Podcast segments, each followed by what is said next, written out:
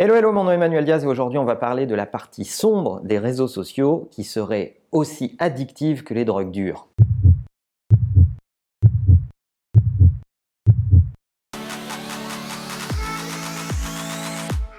Alors c'est un sujet très largement débattu, quel est l'impact des réseaux sociaux sur notre comportement et le comportement des plus jeunes en particulier? Je suis sûr que vous êtes déjà posé cette question. Si vous êtes au contact d'adolescents ou si vous avez des enfants quel est le comportement qu'on doit avoir dans leur rapport à la technologie? Est-ce qu'on doit leur laisser un libre accès à ces écrans ou pas? Et il commence à y avoir tout un tas d'études disponibles sur ce sujet. Si je vous parle de ça aujourd'hui, c'est parce que je commence personnellement à m'inquiéter de ce comportement chez une génération qu'on observe plutôt en ce moment dans les universités.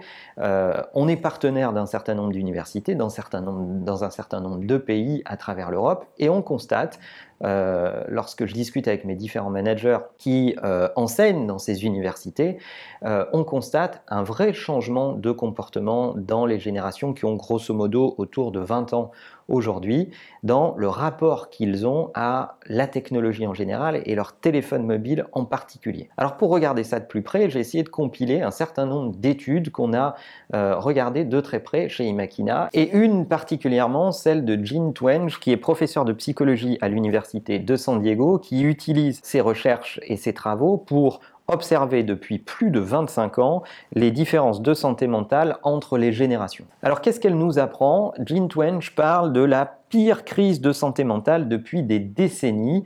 Elle n'y va pas avec le dos de la cuillère et elle appuie ses arguments et ses études par l'observation d'un certain nombre de paramètres caractéristiques des adolescents. Elle constate particulièrement depuis 2012 euh, qu'il y a un effondrement de la fréquence de rencontres entre les jeunes, du nombre de lycéens euh, et d'étudiants qui disposent du permis de conduire, des relations sexuelles ou même des simples rendez-vous entre euh, les jeunes de cette génération et a contrario, elle voit une explosion du nombre d'adolescents dépressifs et une explosion du nombre de tentatives de suicide sur cette génération. Et pour vous la faire courte, le coupable serait le smartphone. Dans ses travaux, elle observe que euh, les, ados s'isolent de plus en plus. Vous l'avez tous vécu en étant sur Instagram ou sur Twitter.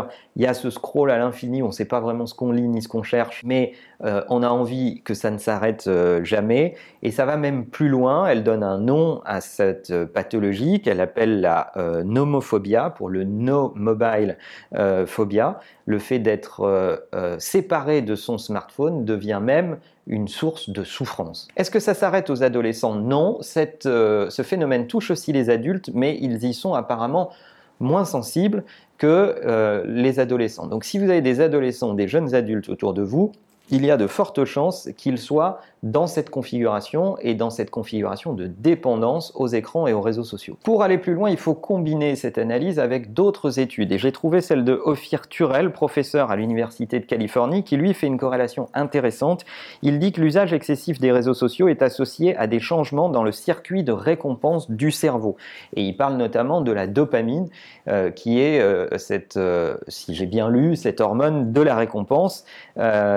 Dans notre usage des réseaux sociaux, le fait d'y aller, de ne pas savoir ce qui s'y passe, de ne pas savoir le nombre de likes qu'on va récolter, de ne pas savoir quelles interactions on va pouvoir euh, observer au moment où on s'y connecte, euh, c'est euh, ce circuit de la récompense qui est modifié dans nos cerveaux, qui crée cette forme d'addiction aux réseaux sociaux. Il donne une métaphore qui est assez jolie. Il dit c'est comme si on plaçait des gourmandises différentes chaque jour dans votre frigo, vous auriez beaucoup de mal à résister à l'envie de l'ouvrir. Et enfin, troisième élément, une autre étude qui dit qu'il y a une euh, vraie corrélation entre la présence d'un smartphone et l'incapacité à mémoriser des choses, donc l'impact vraiment négatif sur les facultés et les capacités cognitives euh, chez les jeunes en particulier. Alors tout ça, ça fait beaucoup, ça fait beaucoup d'études qui convergent vers le même endroit euh, sur des périodes de temps significatives et sur des échantillons très représentatifs. Quelle est la position des plateformes par rapport à ça? Alors on voit différentes positions. On voit Facebook qui se dit préoccupé par le sujet, mais qui en même temps travaille son algorithmie pour faire en sorte que vous découvriez encore plus de contenu avec euh, encore euh, plus d'affinité avec ces contenus, mais Mark Zuckerberg a eu l'occasion à plusieurs reprises de dire qu'il était préoccupé par sujet et que la plateforme travaillait à l'impact euh, qu'elle pouvait avoir sur ces publics-là. De l'autre côté, on voit des plateformes qui essayent de se montrer euh, conscientes et concernées. Euh, prenons l'exemple d'Instagram, dans lequel vous pouvez paramétrer une limite de temps et qui va vous alerter lorsque vous avez passé ce temps-là chaque jour dans la plateforme. Peut-être les plus conscients, c'est euh, Apple qui est sorti avec sa dernière euh, release de iOS avec euh, une fonction qui est directement dans l'OS qui s'appelle Screen Time et qui vous permet de mesurer le temps que vous avez passé dans l'usage des différentes applications. Donc vous allez voir de façon détaillée, est-ce que vous avez passé du temps sur les réseaux sociaux, si oui sur lesquels, à faire quoi avec votre smartphone. Vous pouvez même vous fixer des limites par application vous-même directement depuis iOS. Enfin, ce qu'on peut constater en forme de clin d'œil également, c'est que dans la vallée, dans la Silicon Valley, la majorité des enfants des cadres euh, de, boîtes de tech vont plutôt dans des écoles déconnectées, des écoles qui suivent une méthode euh, particulière qui est le retour au concret, le retour euh, au papier, au crayon, à pas d'écran, euh, pas de technologie. Et euh, selon euh, un porte-parole de cette école, il dit 75% des enfants qui sont inscrits dans notre école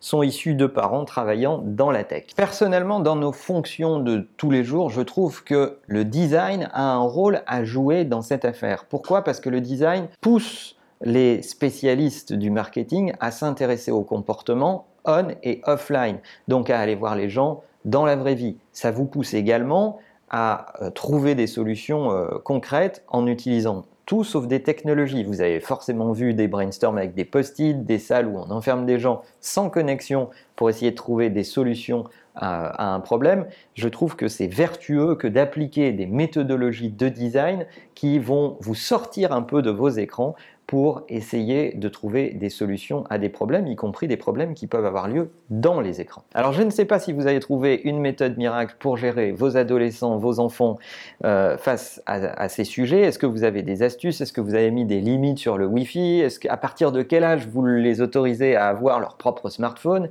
Euh, Bref, quels sont vos retours d'expérience là-dessus? En situation professionnelle, est-ce que vous encouragez vos équipes à travailler hors connexion, hors écran, hors device?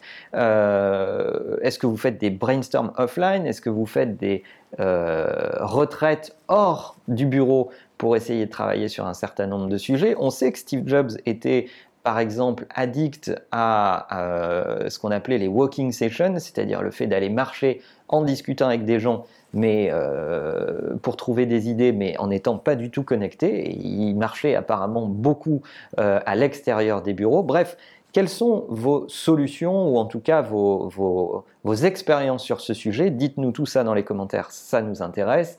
Et en attendant, n'oubliez pas que la meilleure façon de marcher, c'est de vous abonner. À bientôt.